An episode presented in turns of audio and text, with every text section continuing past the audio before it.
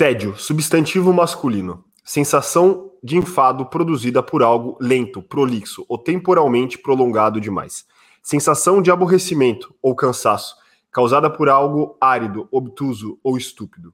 Entediar-se pode ser definido como uma condição onde não estamos expostos a estímulos prazerosos. Com o nosso dia a dia cada vez mais atarefado e com o uso mais massivo da tecnologia, dificilmente temos momentos tediosos onde nos faltam atividades. E aí, tá com tédio? Espero que não. Quer saber mais? Bora de vinheta que a gente vai falar sobre tédio hoje. Fica por aqui. Em um mundo digital com infinitas timelines nas redes sociais, foi-se o tempo em que tínhamos que ler as revistas caras nos consultórios dos médicos para nos distrair. Quem nasceu nos anos 90 sabe do que eu estou falando. Mas o que estamos perdendo quando não ficamos entediados? Será que a gente perde alguma coisa quando deixa a oportunidade de ter esse tédio aí dominando o nosso ser?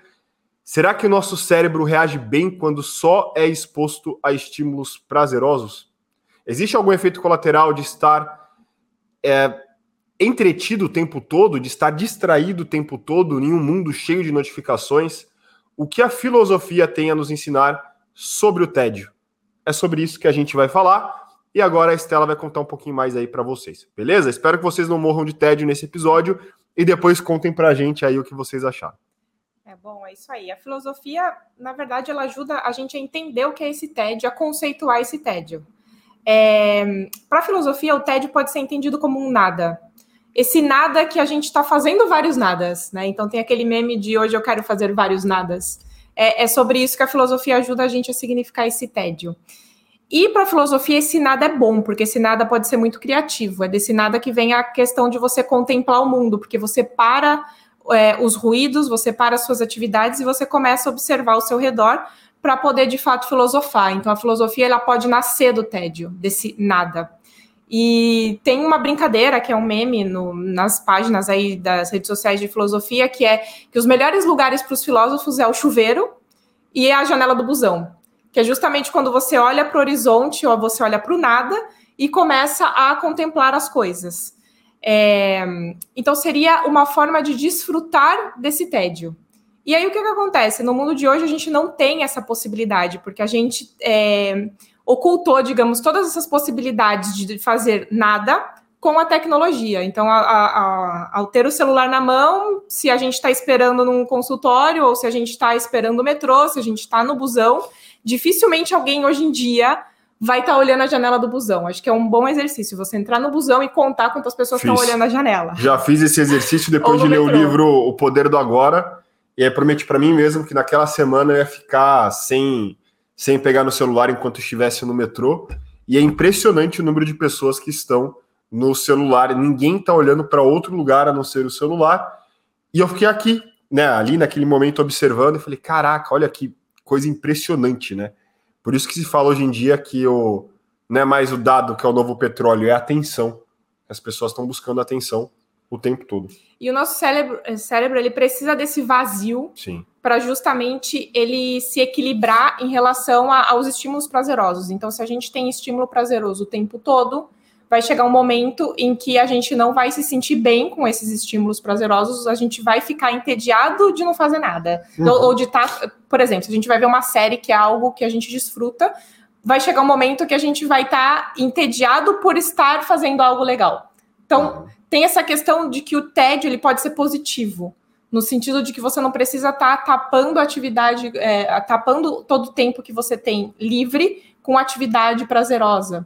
É, e a, esse nada, a gente não está mais acostumado a fazer, então a gente fica angustiado quando a gente não tem algo para fazer. Então, a, a questão do, de você entrar no metrô e ter que esperar, não sei, 10 estações, isso vai levar 30 minutos, e você olhar para o nada, te gera angústia. Então, claramente, a gente já tem o celular na mão, porque essa angústia eu vou tapar com algo prazeroso, e eu uhum. não, não consigo acessar o tédio.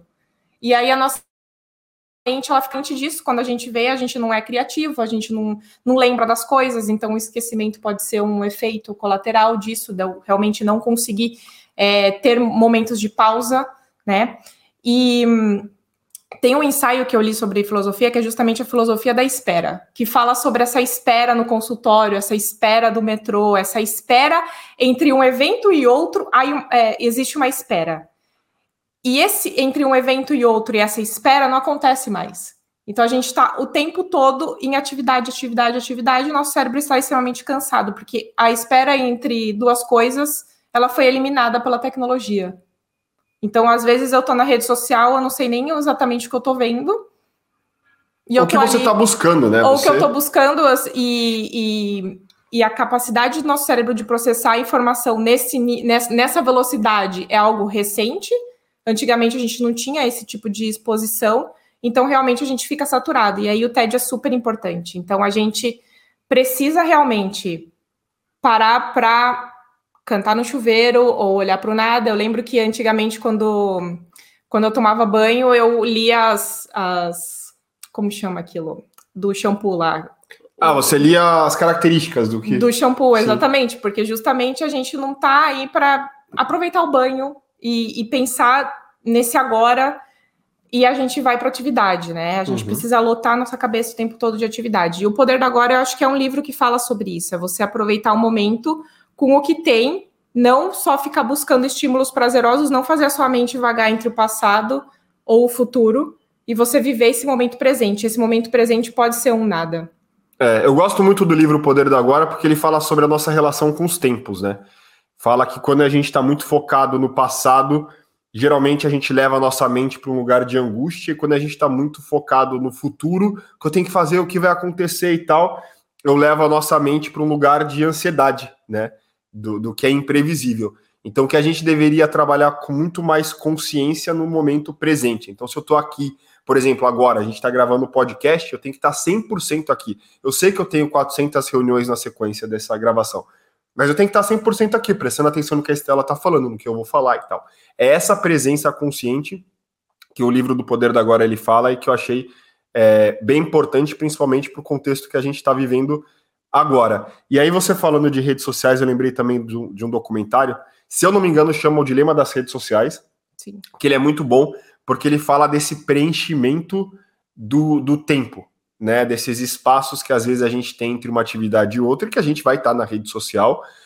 E, e nesse momento, claro, o algoritmo está jogando com a gente, né? E esses dias eu fiz uma publicação que eu falava que eu achava curioso essas páginas que fazem. É, memes e, e, e, fazem não, né? Que compartilham memes e vídeos engraçados do TikTok ou de outras páginas do Instagram, ou seja, são páginas que trabalham curadoria de conteúdo, elas não produzem nada. Então, se a gente olha para a plataforma, para a rede social, ela já é uma plataforma para que as pessoas compartilhem informação e conteúdo. Depois você tem, né, pessoas que compartilham conteúdos dos outros e você tem de fato quem cria. Mas por que, que eu estou falando tudo isso? Porque essa é uma busca, por exemplo, para essas páginas, de preencher esses vazios, entregando para o algoritmo que ele quer, que é consumo de conteúdo, é mais tempo na tela.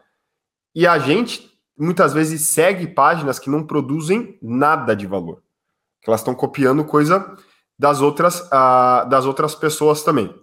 Então, da gente ficar ligado também, quando a gente está preenchendo esses tempos, o que a gente está consumindo eu estou consumindo de algo que de fato produz conteúdo e me gera algum tipo de reflexão, ou de humor, ou de risada, né? Porque nem só, não é só conteúdo pelo conteúdo, educação, mas que me gera um entretenimento bacana, ou eu estou no universo ali vendo só conteúdos virais e, e senhoras caindo no iate e achando isso engraçado sem tanto residual, né? Então, esses espaços que a gente vai é, preenchendo. Então, falei do dilema das redes sociais. Esse dilema das redes sociais, eu lembrei de uma cena que me marcou demais, que foi é, um, o garoto, né, de, de, desse documentário, ele teve uma discussão, eu não lembro se foi com o pai ou se foi uma, uma discussão amorosa, e aí eles estavam fazendo um desafio, né, de deixar o celular bloqueado num, é, como se fosse uma vasilha, assim, tem, que tinha um temporizador, então você não conseguia tirar o celular antes do tempo. Uhum. E o celular dele estava preso lá e ele teve que lidar com essa desilusão dentro do quarto, sem nenhum estímulo, sem poder se distrair com alguma coisa. Uhum. E eu lembro da angústia dele de estar, tá, sei lá, 30 minutos, uma hora, lidando com essa questão emocional com ele mesmo. E, e aí eu pensei, poxa, é verdade, se a gente tem qualquer coisa que a gente não gostou, a gente tá entediado, porque não, né, não tá legal, tá esperando é. alguma coisa, ou realmente a gente tá bravo ou, né, com raiva, a gente pega o celular e fica ali. Então, e daí a gente vê as senhoras do iate, pum, esqueci essa.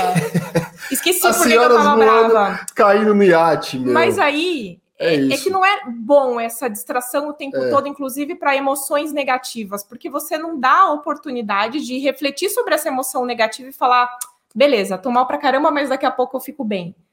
Esse, esse equilíbrio justamente de sensações que, que, não são tão prazerosas com sensações prazerosas, que é o que o nosso cérebro precisa para funcionar bem.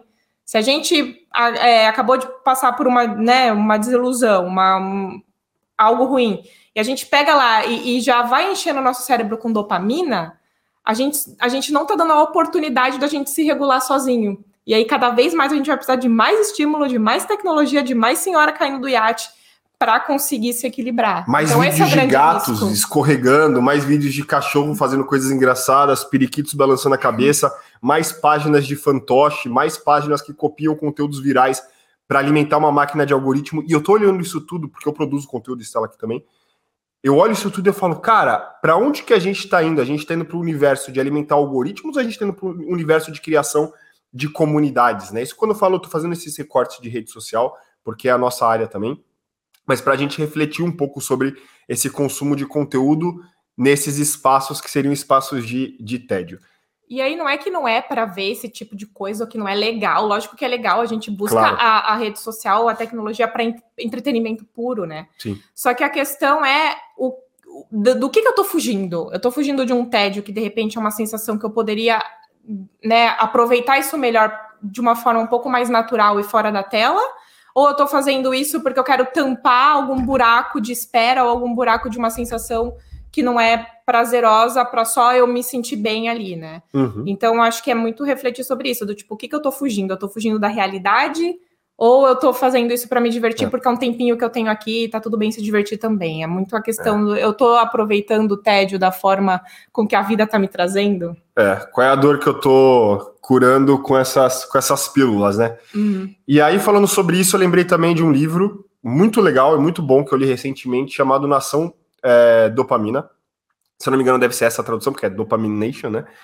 E é um livro sensacional, porque primeiro falo que a dopamina, a dopamina é um neurotransmissor e basicamente a dopamina regula aí a, a relação entre prazer e dor. E muitas vezes o que a gente faz como ser humano? Busca prazer o tempo todo, por isso que a gente não consegue lidar tão bem com o tédio. Então eu vou buscar o prazer nas redes sociais, na bebida alcoólica, é, em sair, eu vou buscar. Eu estou o tempo todo buscando por prazer. O que, que acontece com a pessoa que preenche demais a agenda na busca de prazer? Ela não consegue lidar bem com a dor. Então, quando tem um momento de dor muito forte, ela acaba tendo que recorrer de novo para mais momentos de prazer. Cuidado disso vício, né?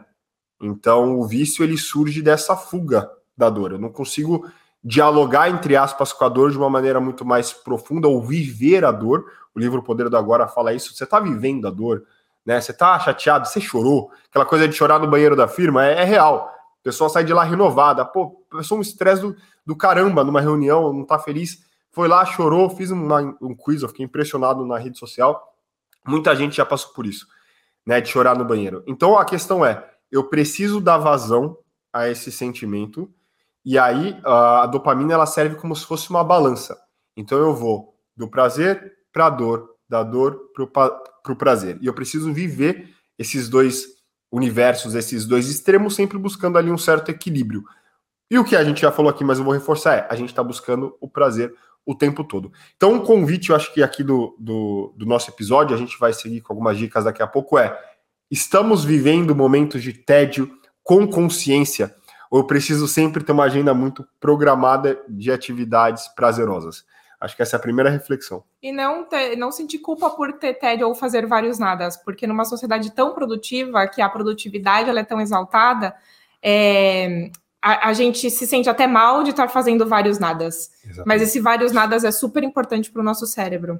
E aí a gente tem algumas dicas aqui, né? Então a gente até falou, né, da questão das filas, consultório, transporte público, viver esse momento da espera. Como algo mesmo com filosofia de vida, né? Eu vou, eu vou viver essa espera. E aí, no começo vai ser difícil, você pode che chegar no ônibus e contar quantas pessoas estão no celular, é uma atividade, mas você já começa assim. e aí forçar a, a realmente a, a, olhar o nada, a, a, tentar desocupar o cérebro com, com estímulos. É, aqui também a gente colocou que tomar banho com a luz baixa em silêncio, talvez com uma vela, acho que é uma atividade que você faz, né? E, e, e custa é, pouco, e custa pouco. É, custa zero reais. você já tem chuveiro ah, em casa, né? Ela custa pra... zero reais que custa a vela, custa né? Custa a vela, né? Mas economiza na conta de luz. Sim, exatamente. É, caminhar ao, ao ar livre, observar o céu, a natureza, o silêncio, conseguir escutar o silêncio, pode ser um, também uma primeira atividade existem meditações que são ativas, que não, não é aquilo de ficar né, com o olho fechado, assim, naquela posição é, reta e, e meditar. Para quem é difícil fazer isso, existem meditações ativas, que justamente uma caminhada, você se obrigar a olhar o céu, se obrigar a olhar uma planta por cinco minutos, são meditações ativas que ajudam o cérebro né, a, a, a liberar essa questão dos estímulos. E tenho também um tipo de meditação ativa que é observar a chama de uma vela ou fogueira cinco minutos por dia. Você começa com cinco minutos, logo nas primeiras horas da manhã, e você pode até ir aumentando depois para 10, depois para 15. Para quem de repente não quer acender uma vela em casa, tem no YouTube aí vários vídeos que tem só a chama ou só a fogueira. Sim. Mas é legal também observar né, a chama de uma vela aí durante cinco minutos. É um bom exercício para você conseguir fazer com que a sua mente também se libere de estímulos e seja mais focada. Isso ajuda a pessoa a ser mais criativa, enfim, a, a regular essa questão das emoções e tudo isso que a gente comentou aqui. Uhum. E observar a respiração nesses exercícios, né? Que é impressionante que muitas vezes a gente para de trabalhar e, e parece que o peito está pesado, que a gente está né, carregando um caminhão e a gente não está respirando bem. Está afobado, está na correria, está no dia a dia. Então, usar desses momentos mais conscientes no tempo presente para respirar também, né? Prestar atenção no seu, no seu corpo. Bom, galera, espero que vocês tenham gostado. gostei muito desse tema tédio. A gente trouxe dicas aqui de livros, né? Dica de série. É, fizemos alguns paralelos com o mundo do trabalho. Enfim, espero que vocês tenham gostado. Se você curtiu, não deixe de avaliar o podcast na rede social, na plataforma que você está escutando, é, porque isso ajuda muito o nosso trabalho também a chegar em outras pessoas. Beleza? Brigadão e best regards. Best regards.